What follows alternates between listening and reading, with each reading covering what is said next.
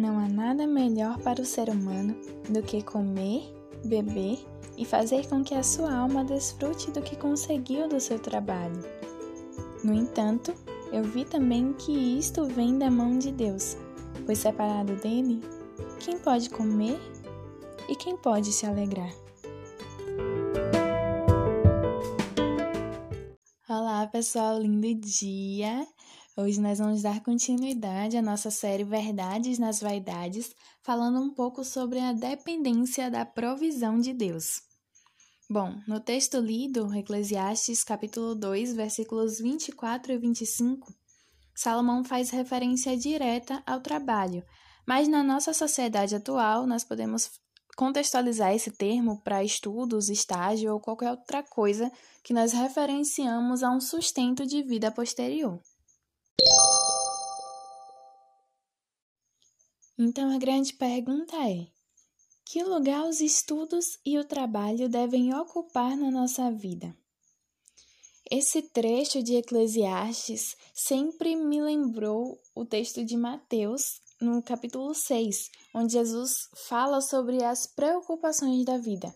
E lá ele diz que nós não devemos nos preocupar perguntando o que comeremos, o que beberemos ou com que nos vestiremos, porque o nosso Pai que está nos céus sabe que nós precisamos de todas essas coisas.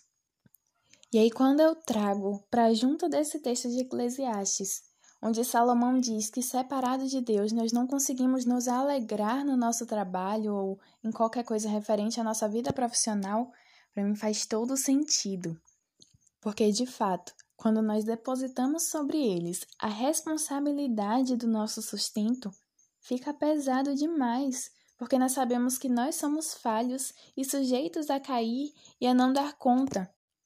E mais, deixamos o nosso coração à mercê de pessoas, porque dessa forma todos os detalhes vão depender de como estarão as circunstâncias à nossa volta.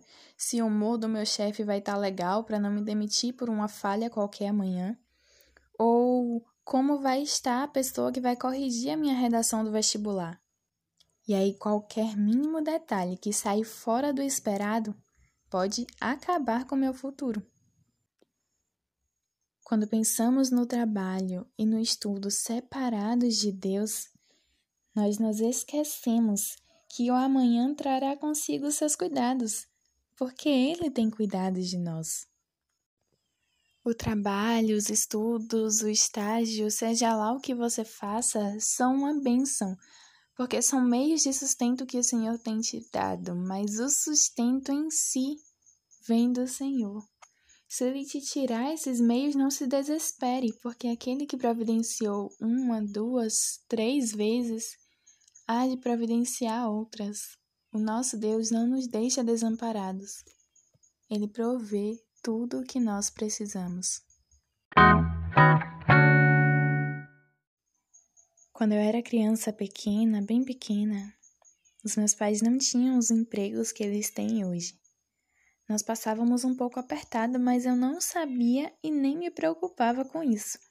Eu não sabia quanto meu pai ganhava nem quanto custava a feira do mês.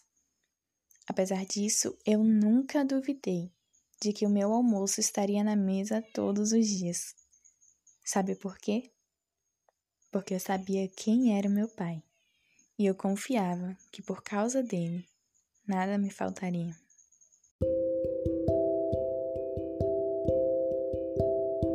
Hoje, a minha oração é que você, assim como eu reconheci quem era o meu pai terreno e posteriormente também o meu pai do céu, você reconheça quem é o seu Pai. Que você se faça vulnerável à provisão dele.